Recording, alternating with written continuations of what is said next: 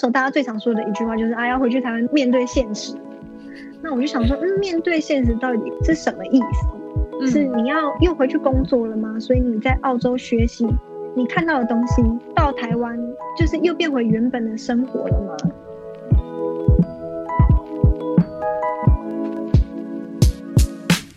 嗨，欢迎收听《Girl Power Talks》女力心声，这是一个集结女力和支持女力梦想的访谈频道。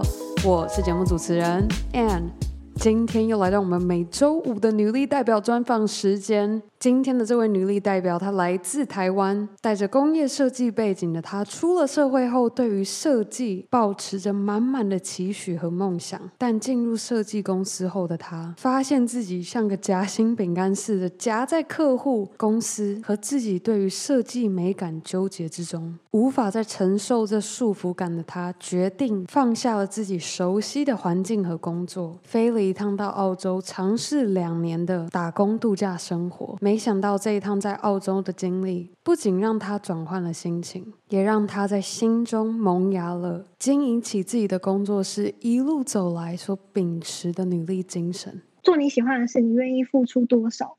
还是你因为害怕改变，想说哦，没关系，那我还是忍耐在这里，就算我都很讨厌这些东西，但是我太害怕改变了。我觉得这是大家可以去想的地方。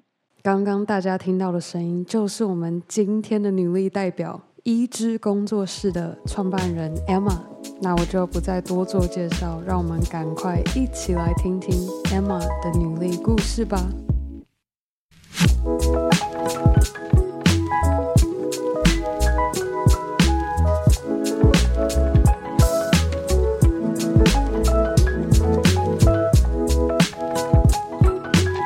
Girl Power Talks 女力新生，我们非常的荣幸邀请到一枝的工作室创办人 Emma 来到节目上，跟大家分享她的故事。Hello，嗨，大家好，我是 Emma。我必须得分享我是怎么认识 Emma 的。我们其实。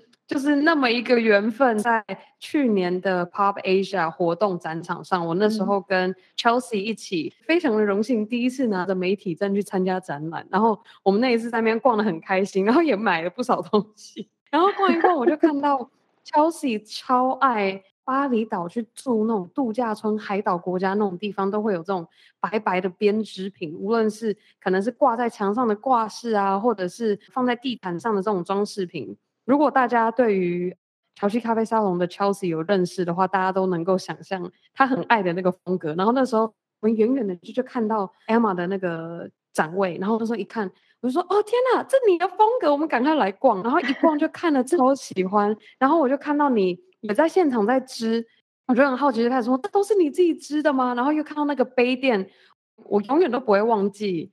Emma 织的那个杯垫，然后老师说 超爱，而且我真的，我们又最近我刚搬新家，所以我们今天专访完之后，我要好好来买几个来当我们家的装饰，然后顺便，也许我来多买一两个给我们听众做个抽奖活动。好，我们今天说了这么多。我们想要再让 Emma 分享你是什么样的际遇，决定开始做起自己的伊织做编织这样子工作室，甚至还开课教学生一起跟你一起织这样子的创业计划之前，我想先把这个时间轴拉回到最早最早的 Emma，你还在学的时候，你当时是主修什么专业？然后那个时候的 Emma，你就已经有。这个想象，觉得说我以后想要成为一个有自己工作室的设计师吗？我大学的时候是念工业设计系，然后那个时候对设计就是很有热忱嘛，嗯、然后你就会很喜欢看一些大师的作品啊，比如说。家具啊，椅子类，或者是那种很流线型的水壶造型啊。那时候的梦想就是成为一个有名的设计师，就是希望你的作品就是可以卖到世界各地这样子。然后那时候没有想要成立工作室，你就是想说，好，我出去以后要在哪一些台湾特别有名的品牌的设计下面工作啊，然后实习啊，然后做出更好的设计这样子。那当时你准备毕业前的时候，你是怎么打算的？就是已经就开始在目测说，哦，好，可能台湾哪几间设计公司，然后就赶快想办法进到这些公司去开始做你的设计。呃，那那时候都有开始看，可是因为那些设计公司并不是那么多职缺，所以他可能一阵子那个职缺没了，那你要等下一次，你也不知道会等多久。所以，嗯，那时候我没有进到我心目中真的想去的设计公司，那我就只能比如说挑产业别，就比如说，哎，这家公司可能是做家具的，哎，是做玩具的，或是可能这个是电子商品的，看我对哪一个比较有兴趣，然后所以就再继续投履历这样。那你当时对于应该是说学生时对于身为一个产品设计师这样子的角色，跟你实际真的离开了学校，嗯、踏入了职场后，你觉得最大的落差是什么？嗯、你对于设计师这个这样子的生活、这样子的角色的想象，差别最大的地方是什么？好的跟坏的 都可以分享。因为那时候在学时期，你就是对设计师这个头衔有非常强烈的憧憬，你就会觉得说，可能公司的它的产品生产流程，它应该是要以设计为重，因为要有好的造型，嗯、那大家才会喜欢嘛，然后才会买。那真的进到公司了以后，会有很多考量的方面，比如说价格啊，那这个东西你这个造型，它是不是好生产？那它开这个模具多少钱？会不会比一般比较简单的造型要贵出很多？或者是比如说这个会不会容易耗损啊？那消费者是不是可以接受？或是我们的客户他是不是真的想要这个东西？所以很常都会在公司的意见、嗯、那客户喜欢的样式中去挣扎。那很长你都必须就是放下你的执着，因为每个人美感都不同嘛。那可能客户的美感那。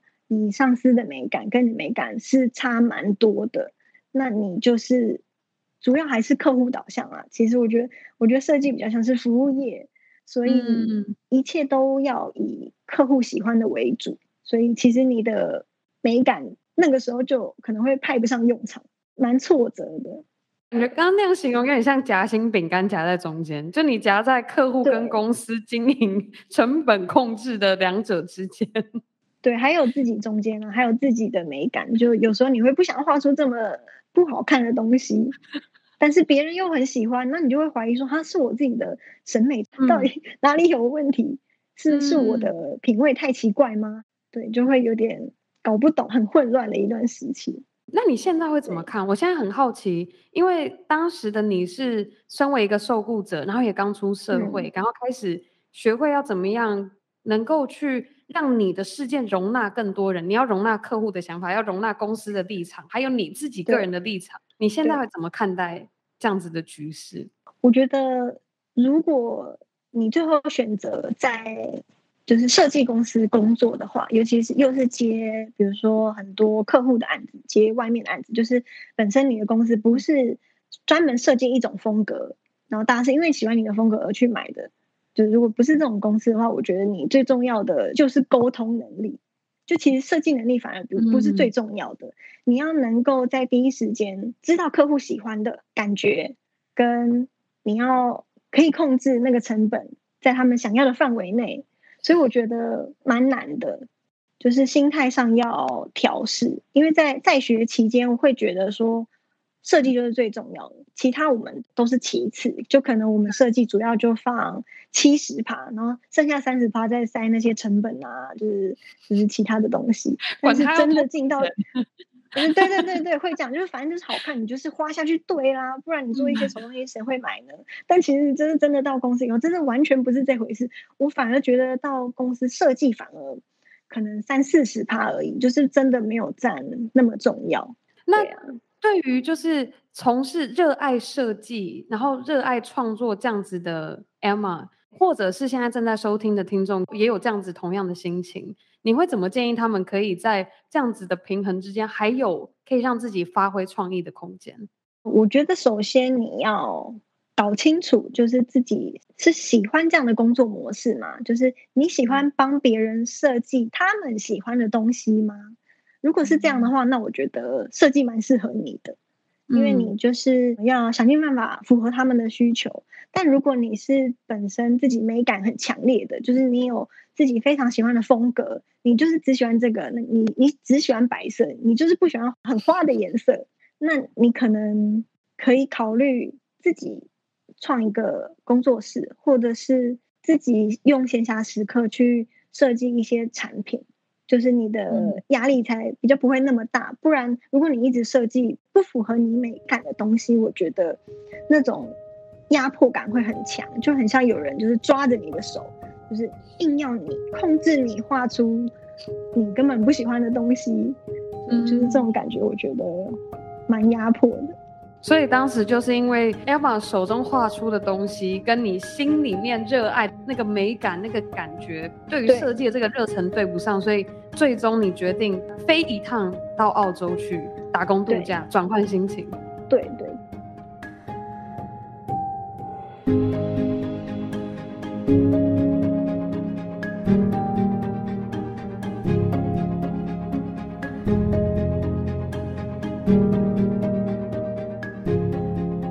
既然都是累，设计业就是要一直加班嘛。但是画出来还不是我自己喜欢的东西，那我还不如就去澳洲采水果，因为我不想再面对人了。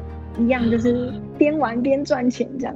你当时 做那个抉择有花很多的时间吗？还是你就是已经就是到一个临界点，就觉得 当下马上提离职，然后机票买了，签证办了，就直接出国了？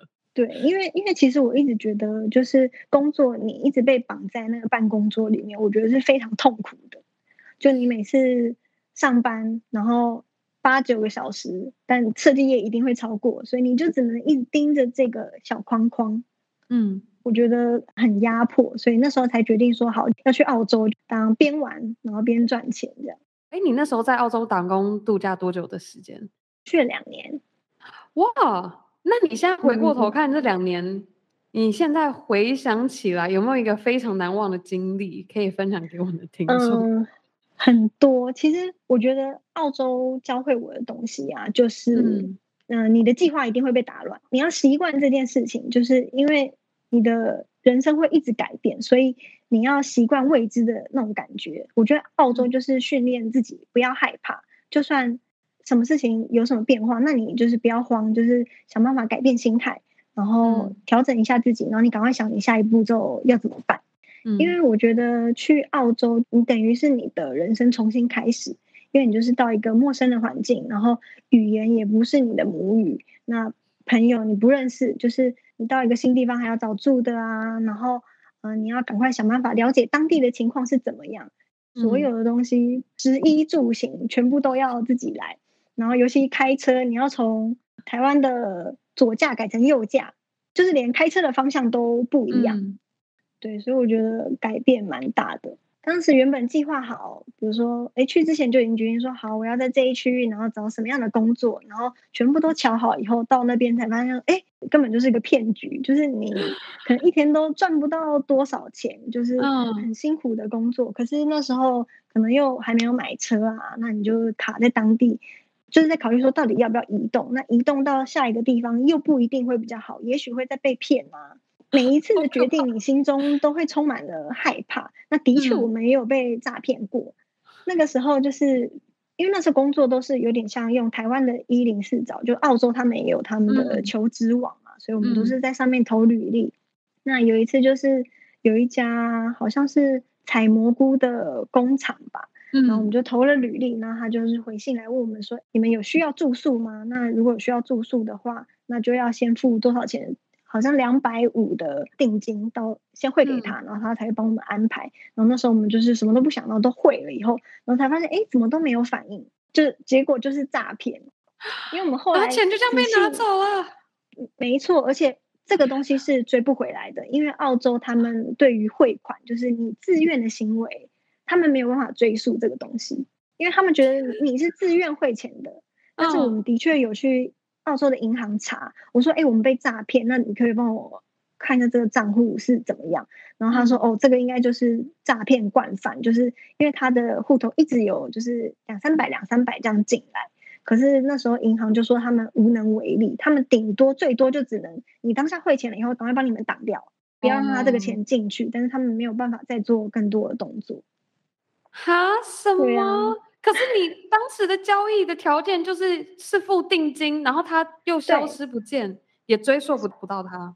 因为那时候已经过蛮久了，我们好像过了一个礼拜才去银行跟他们讲这件事情。嗯，对，所以如果是当下反应的话，对，就也没办法，就就就这样没了。所以因为那时候被诈骗的时候，我们才想说，哎，不行，就是要赶快找新的工作，我们才又决定说，哦，隔天马上开车到三个小时远的地方去面试。然后当然你面试你也不知道会不会上，但是就是觉得好，凡是这个机会，我们就是一起下去，然后就冲过去三个小时面试完了以后，然后再开三个小时回来。那中间你还是不知道你有没有上，嗯，但是我们在那个当地也没有住宿嘛，那现在的住宿也还没有退，所以就只能就先等。然后最后真的太幸运，就是上了，然后我们就是一样也是立立马决定赶快打包，就是整个就是再杀下去，然后就在那边又重新开始新的生活，然后当然也是住宿在那边当下才开始找。对，所以一切都是很刺激的，就是我觉得做决定的步调快非常多，就是你现在当下立马要马上决定要或不要，去或不去。嗯。那你现在呢？你觉得有帮助到你现在在经营着一支工作室，在做任何商业上决定的 心态？我觉得有，我觉得澳洲真的是训练我蛮多的。就是那时候除了被诈骗啊这些以外，那时候我们就工作了一段时间嘛，然后就跟朋友们决定说，好，那我们。可以去环澳了，然后我们就大家租了大概呃六人座的那种大巴士，然后我们就开始从南澳开始环，嗯、然后我们环到那个金城武的盐湖，就是金城武有一个波蜜果菜汁的盐湖，就是拍过去是一大片白色，然后超美的地方，那个地方就在南澳，然后我们开进去只决定待一天，然后我们隔天就继续跑我们的行程，就是后面的住宿啊什么什么全部都订好了，然后结果刚好。早上我们要看日出的时候，就是大概四五点的时候，就天还没亮，我们就开车出去，要到湖旁边，然后结果就好死不死，我们就撞到袋鼠，然后我们的引擎就坏掉，然后我们车就抛锚在那边，然后因为那里就是离真的主干道真的开超久，你至少要开一两个小时，然后我们的车就掉在那边。接着又开始暴雨，就是那个礼拜啊，就是刚好暴雨，然后我们车又非常重，所以如果你不是那一种四轮驱动的车，你根本没办法从那个泥巴地出去。然后我们原本只打算待一天，然后我们卡了两个礼拜。哈，天啊！对，但是我们我们只有准备一天的食物哦，我们想说，哎，反正隔天就出来嘛，不用买太多。然后。两个礼拜真的是还好，那里有一个类似像 camping 的地方，就是那里有是有人管理的一个类似公园一个地区，就是感谢那里的主人，就是分一些食物给我们吃，保证我们不会饿死。然后我们用可能我们的劳力交换啊，就是问他们说有没有需要帮忙打扫的地方啊，那我们就帮忙打扫，然后交换食物这样子。而且那里完全没有讯号，就是只有。呃，camping 那里的 WiFi，然后我就觉得太痛苦了，真的觉得我们要死在这边了，而且车子还是租的，然后又坏掉，然后又要赔钱，然后那时候我们大家真的是愁云惨雾，就是真的是很伤心的一段时期。其实好好的环澳，然后被搞成这样，真的是太可怕了。对啊，你真的经历不少，撞到袋鼠了，还卡了两个礼拜。对，真的不知道澳洲的天气是这么极端，这样。嗯，现在这样听了这么多，所以当时在澳洲经历了这一些 探险的故事之后，你回到台湾，接着又抱着什么样的心理？你当时就是说，我都已经探这么多险了，我决定要来创业吗？其实那时候刚回到台湾的时候，还没有那么强烈的心态，嗯，那时候只是觉得说，哎，澳洲结束，那时候大家最常说的一句话就是，啊，要回去台湾面面对现实，对吧？那我就想说，嗯，面对现实到底是什么意思？嗯，是你要又回去工作了吗？所以你在澳洲学习，你看到的东西到台湾，就是又变回原本的生活了吗？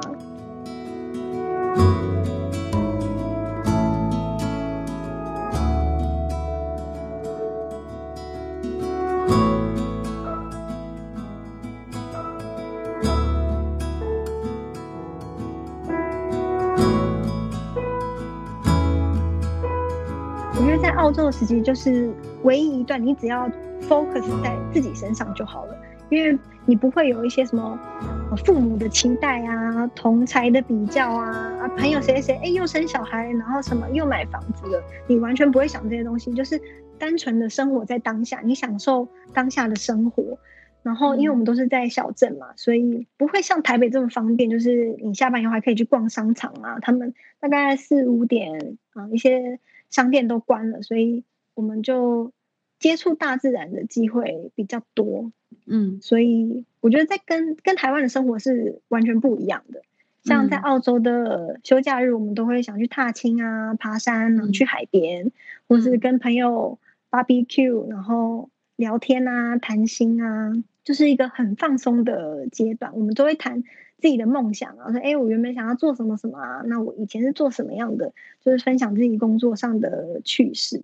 嗯，那所以回到台湾后，你怎么选择来面对大家所谓的现实？回台湾之后，有一段时期真的是非常不适应，你就会觉得说，嗯，为什么？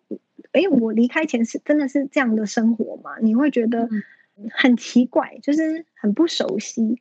但是你看到身边的人还是乖乖的回去工作了，你就想说，哦，好，那我可能也是要回去这样工作吧。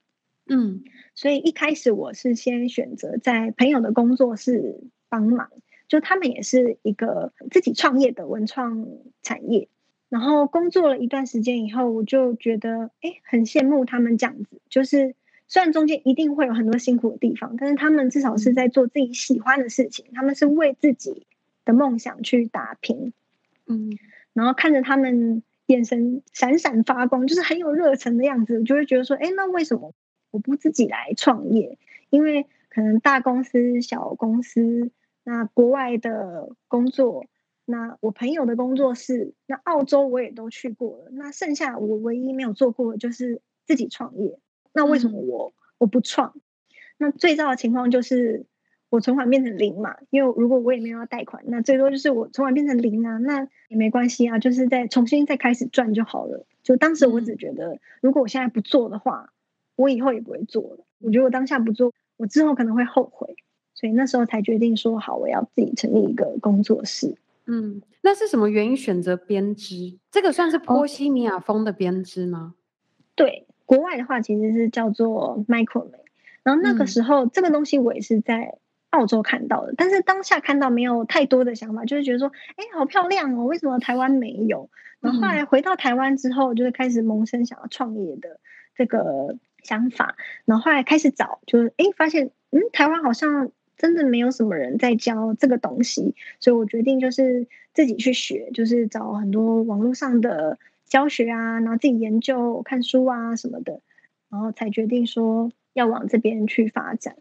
因为我觉得 Micromade 其实它是一个创造力蛮高的一个东西，嗯，就是你都可以依照自己的想法去做设计、去改变。那它不管放在什么样的空间我都觉得很适合，就是一个很少女的风格。我自己也很喜欢这种波西米亚的风格。嗯，对呀、啊。所以你当时完完全全你也不知道怎么编，你就是直接开始自己一步一步的学，一步一步的练习。对，看教学。天哪！你是同时间就已经把工作室成立起来，然后边开始自学，然后慢慢的磨、嗯、做出来。没有那么快，当然是先开始练习，练到一个阶段，你就觉得说，哎，好像 OK，然后开始做一些大型的作品，才决定说，嗯，嗯，那就是我们就从画 logo 开始，然后像工作室的名称开始，就是一步一步的开始做起来。嗯嗯，Emma 现在在做的一支工作室，除了有在卖你的，像刚刚我们有聊到的杯垫啊，或是装饰品之外，你也有开课教学学生们去做。是什么时间点你决定想要也开课开始教学，还是你本来就有这样的计划？嗯，我本来就有这样的计划，因为我是觉得说，哎，为什么我觉得，哎，这么漂亮的东西，那台湾没有人教，我觉得一定有很多人也很喜欢，可是他可能对于看影片教学或者是看纸本教学，他们觉得有困难，可能需要有人在旁边去指导他们。更快速的上手怎么做？所以那时候本来就有决定好说要走教学这个部分。那一方面我也是很喜欢跟人接触，嗯、我觉得我很喜欢跟大家聊天。大家来上课的时候，因为大家都是对这个东西很有兴趣，那我都会把他们当朋友来聊，就是聊一些工作啊、感情上的事啊，最近遇到什么样的困难啊，我觉得大家都可以很快的聊起来。而且我觉得手作有一个。很棒的一个点就是，它可以很快的建立跟陌生人的连接。就算我在可能教某一位同学，我在忙着教他们的时候，可能会有其他人不会啊。那嗯，他们彼此都是陌生人，但是都会很愿意的，就是互相帮忙、互相教，或是很不吝啬的称赞说：“哎，我觉得你做的很漂亮，哎，就是很好，哎，就整个的气氛是非常开心的。”我觉得这样很棒。嗯，而且有时候学生他们觉得困难的地方，就是可能这个地方他们想不通为什么是这样做。那啊、呃，可能我的教学方法。一开始可能就只有一种嘛，就是我固定是这样的口诀，那这样的步骤去做会比较好。嗯、但是对于不同的人来说，他可能觉得这样太困难了，那就是会促使我去想一些更多元的方式去解说，就是让他们去了解，或者他们提出的问题也可以让我自己在反思说，哎，这样教学是不是正确的，或有没有更好的方法？我觉得都是。我们是有点像是互相砥砺、互相成长的角色，我觉得很棒。我这样听完那个警戒解除之后，我想要去上 Emma 开的课。我真的超想做那杯垫。Emma，你现在手上有你做的那一个杯垫吗？就有金葱的，我印象很深的还有金葱，还是有太多款不？对，可能太多了。好，没关系。普通的我可以，你要好好好，好，可以，可以，可以。手边的是这个。超美的，对，就是那个杯垫，好想要，我的手想要抓起来。你这样子织一个要多久时间？就如果以初学者来学的话，初学者这个的话，因为杯垫课程我会教两个形状，一个是这样子的稍微复杂一点造型，然后另一个是圆形，所以两个的话，大家做下来可能也要差不多三四个小时嗯那还可以啦，我觉得三四个小时是一个很好的舒压，然后交新朋友聊天的一个时间。对对对对，很有趣。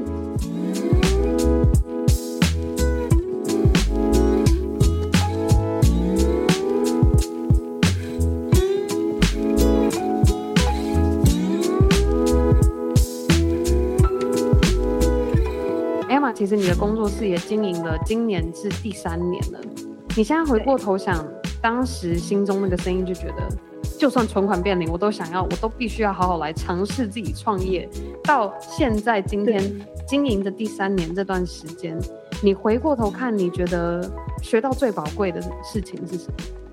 我觉得主要还是就是你想要做什么事情，就直接去做，你不要思考太多，因为有时候你越去想啊。嗯，会越想越可怕，就是那个恐惧会在你的脑海中一直不断的被放大。可是我觉得这种东西就很像是高空弹跳的感觉。哎，嗯、啊，应该说 skydiving，就是那时候刚好在澳洲也有去 skydiving，就是我们会坐一个小飞机，嗯、然后开始飞到一定的高度嘛。那在穿上那些装备，然后在坐飞机，就是高度不断爬升的时候，那真的是最害怕的，就是你就一直。不断想说，嗯，等一下要是出了什么事怎么办？反正你就是很害怕，然后心脏一直狂跳狂跳。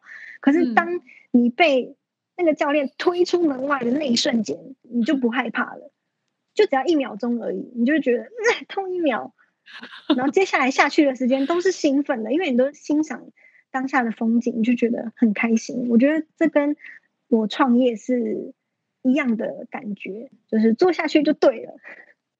我记得我们之前，呃，Emma 有分享到一段，我真的就我们在厨房的时候有聊到，然后我非常的喜欢 Emma 当时有讲到的一句话是：与其等到我已经准备好了，我宁愿从错误中慢慢学习。我觉得这样子的精神我真的非常的钦佩，因为很多时候，甚至我觉得，虽然我现在好比经营着，假如说 Podcast 节目，虽然经营了两年，然后可能有时候，假如说我想要做新的尝试，我可能也会觉得说，那我们是不是应该要等到？我们有什么东西？我们的可能后续的节目策划已经更规划好了，我再来好好的约我下一个季度我想要来约访的人。可是有时候就像你说，嗯、就是真的 没有你完全准备好的那一刻，就是真的就是从错误中你边做，然后边碰到你没有想过会发生的问题，然后你再去及时的当下再去应对解决当下那个时候再去修正。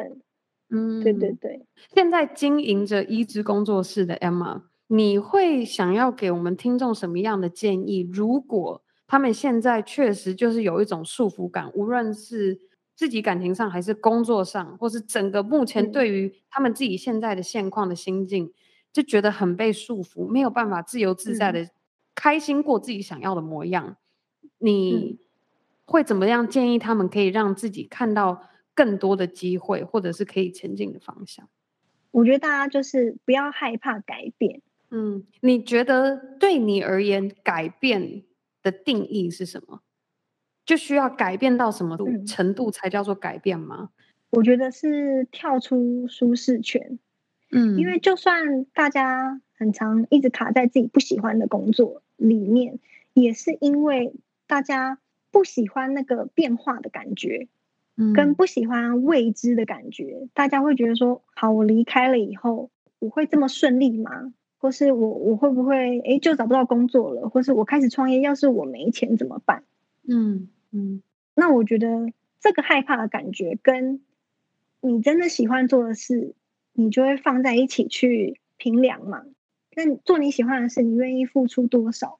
还是你因为害怕改变，想说啊没关系，那我还是忍耐在这里，就算我都很讨厌这些东西，但是我太害怕改变了。我觉得这是大家可以去想的地方。有没有你这一路走来，当你感到有束缚感，或者是你觉得下一步不知道该怎么走的时候，有没有身边的朋友给你一个很大的启发的一句话，甚至今天的你都还会用来勉励你自己？我觉得在创业路上真的非常需要很多那种鼓励的小语，所以我自己很常看那个艾尔文的频道。然后他有一句话，我觉得写得非常好。他就是说，如果你确定你选择的道路是正确的，那剩下的就让时间去证明。嗯、然后我就觉得，呃，很感人。就是看完就会觉得说，好，那就继续下去。有没有一个你从最一开始刚成立一支工作室的时候到现在，你觉得从过去这两年多的时间有证明到的一件事情，然后来搭建你的信心，再接着再去挑战，在下一个阶段你想要挑战的事情是什么？就是我在教学的过程中，我的学生会给我很大的信心，嗯、因为他们可能来手作就是想要放松，或是疗愈一下自己，或是他想要学习一个新的技能。那每次上完课，或是正在教学的途中，你就会看着他们的。闪闪发亮的眼睛，因为他们就会一直不断的说：“哦，天哪，我觉得做这个真的太疗愈了，真的是哦，太好太美了。”或是老师，你真的教的很好，我觉得真的超棒，我回去一定要做一大堆这个东西。我就觉得哇，很感动。也许我在他们的人生中，就是教会了他们这一个小小抒发的方式，或是也许这以后可以成为他们不管是创业的一条路啊，或者是在我们聊天的途中，就是我们互相给的一些建议。也许都可以稍微改变一点点他们的人生。嗯、如果可以这样让他们变得更好的话，我觉得这是很棒的。嗯，好喜欢。所以是怎么样透过编织的教学去感动到你的学生，然后跟除了感动他自己也被感动。因为我觉得在编织的过程，我们就会互相。聊一些自己对人生的看法啊，或是遇到的问题啊。我觉得有时候不只是编织教学而已，我觉得我们都在互相疗愈彼此。就是借着这个对话的过程，跟我们手中边做的这个编织，它可以让我们的速度慢下来。你当下只要 focus 在这个编织上面就好了，就你不用去烦恼其他事情。那如果你完成了这个作品，那它可以带给你蛮大的成就感。那也许你就会相信自己，接下来遇到问题你都可以迎刃而解，或是你都可以很顺利的度过这个难关。我觉得这是一个编织蛮神奇的地方。我真的跟 Emma 聊得越多，我越来越期待，我可以找几个好姐妹们一起去报你的课程的那一天，超级期待。如果现在我们正在收听的听众，他们自己如果是设计师，或是也有想要考虑自己想要开工作室的话，需要。必备的技能，或者要有什么样的心态来经营你的工作室？我觉得首先你要确定这是你想做的事情，然后你很喜欢做的事情，因为一定要是你喜欢做的事情，你才愿意坚持下去嘛。不管中间有多么痛苦，但也不是说你不能反悔。我觉得就是不要害怕踏出第一步。如果你真的最后觉得不行了，你可以给自己设一个停损点。像我自己就是存款变零嘛，嗯、但是他现在一直没有零，一直没有零啊，所以 或但是你不要设那么极端，比如说好低于十万以下，你就可能要停止了，或者是你也可以不要放掉啊，你就是再找一个兼职就好啦，就是为了做你喜欢的事情，嗯，这样也没有关系。对，就是不要害怕，做就对了，设一个期限，设一个停损点，嗯，这样就可以了。我喜欢 Emma 刚刚的分享，我现在好奇的是说，Emma。你觉得你这一路走来，无论是说从学生时期的你，然后经历了职场那一段时间，再飞到澳洲那些所有探险的回忆，再回到台湾现在创业，你觉得你的 girl power，你这一路走来都秉持的努力精神是什么？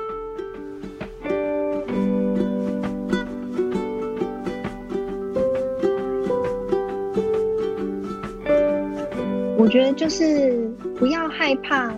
为了自己喜欢的事情而做出改变，因为很多时候大家可能会很担心踏出舒适圈之后的那一步会变成怎么样。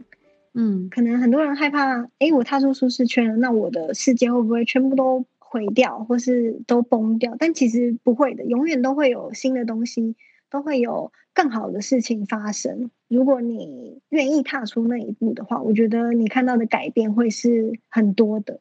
就是比起你待在你自己的圈圈里面，踏出去发生好的事情的几率是更高的。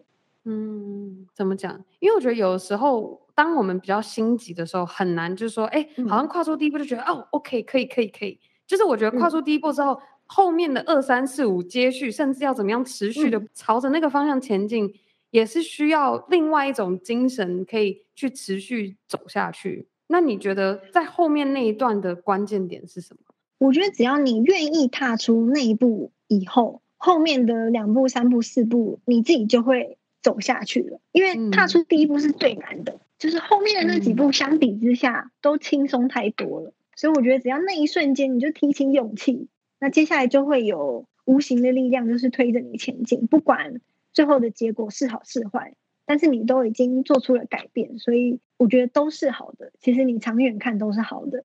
非常认同。那现在我这样就很好奇说，说 Emma，你这样 对你而言，你最难的第一步是什么？最难的第一步就是辞掉工作啊，嗯、然后可能去澳洲，或是开始专心的创业。因为我知道很多人都会说，啊，你就不要辞掉工作啊，就是你不要裸辞啊，这样子压力很大，很危险。可是我自己觉得，如果你同时在做两件事情的话，不是说你没有办法兼顾，是你会一直去评论它的。优缺点，比如说你就会评论，哎，我现在的工作很稳定啊，就是没什么不好啊，每个月固定会有钱啊。我刚开始投入创业这个东西，你一定是前几年绝对都是一直亏本的，嗯、你不太可能立马有一大笔金额进来，所以你就会一直看到说，啊，那他一直亏钱，那我还要继续做吗？那为什么我不继续做原本的工作就好了，就稳稳的？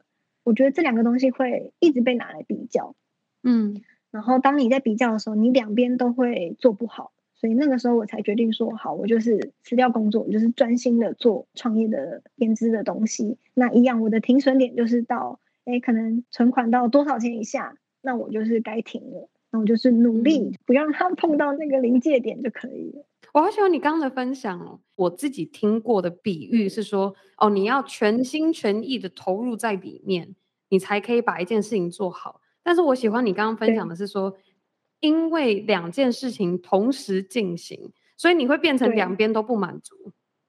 没错，哎，这真的是一个发生，对，真的太难兼顾了。嗯，希望今天 Emma 这样的分享可以帮助正在收听的听众们解开心中的那个结。就有的时候，嗯、当然也不是说现在大家就是立马 裸辞，然后去开自己的。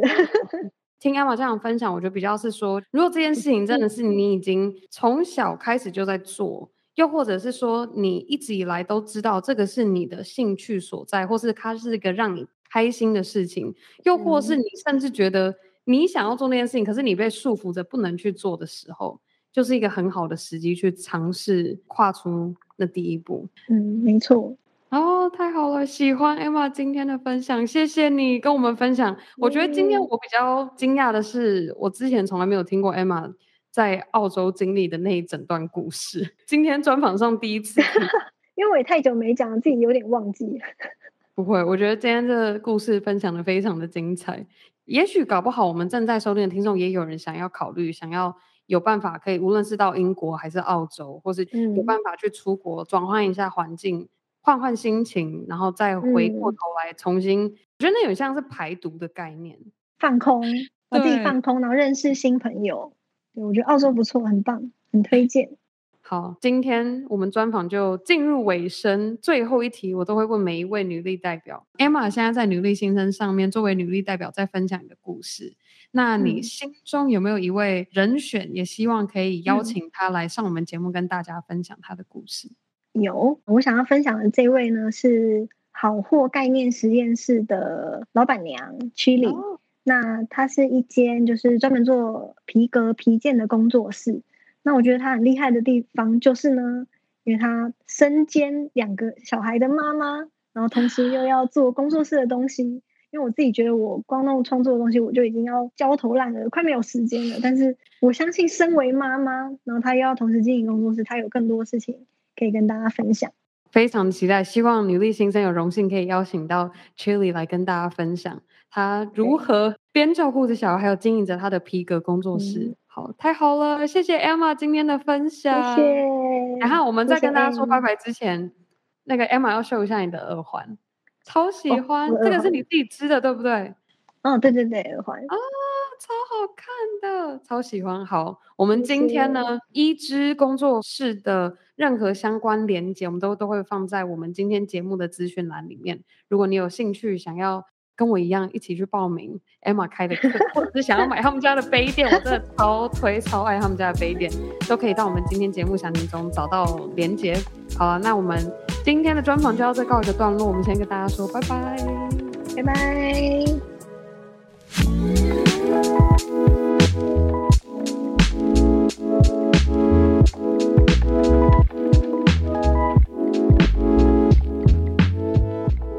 以上就是今天的女力代表 Emma 和我的专访内容。希望听完的大家也可以和我一起提醒着自己：如果我们不满于现况，不喜欢现在自己在做的事情，想要有所改变，拥有或是过着自己喜欢的模样，我们要记得先问自己：我们愿意付出什么来改变我们生活周遭不喜欢的事情？化为我们喜欢，甚至可以带给我们快乐的事物。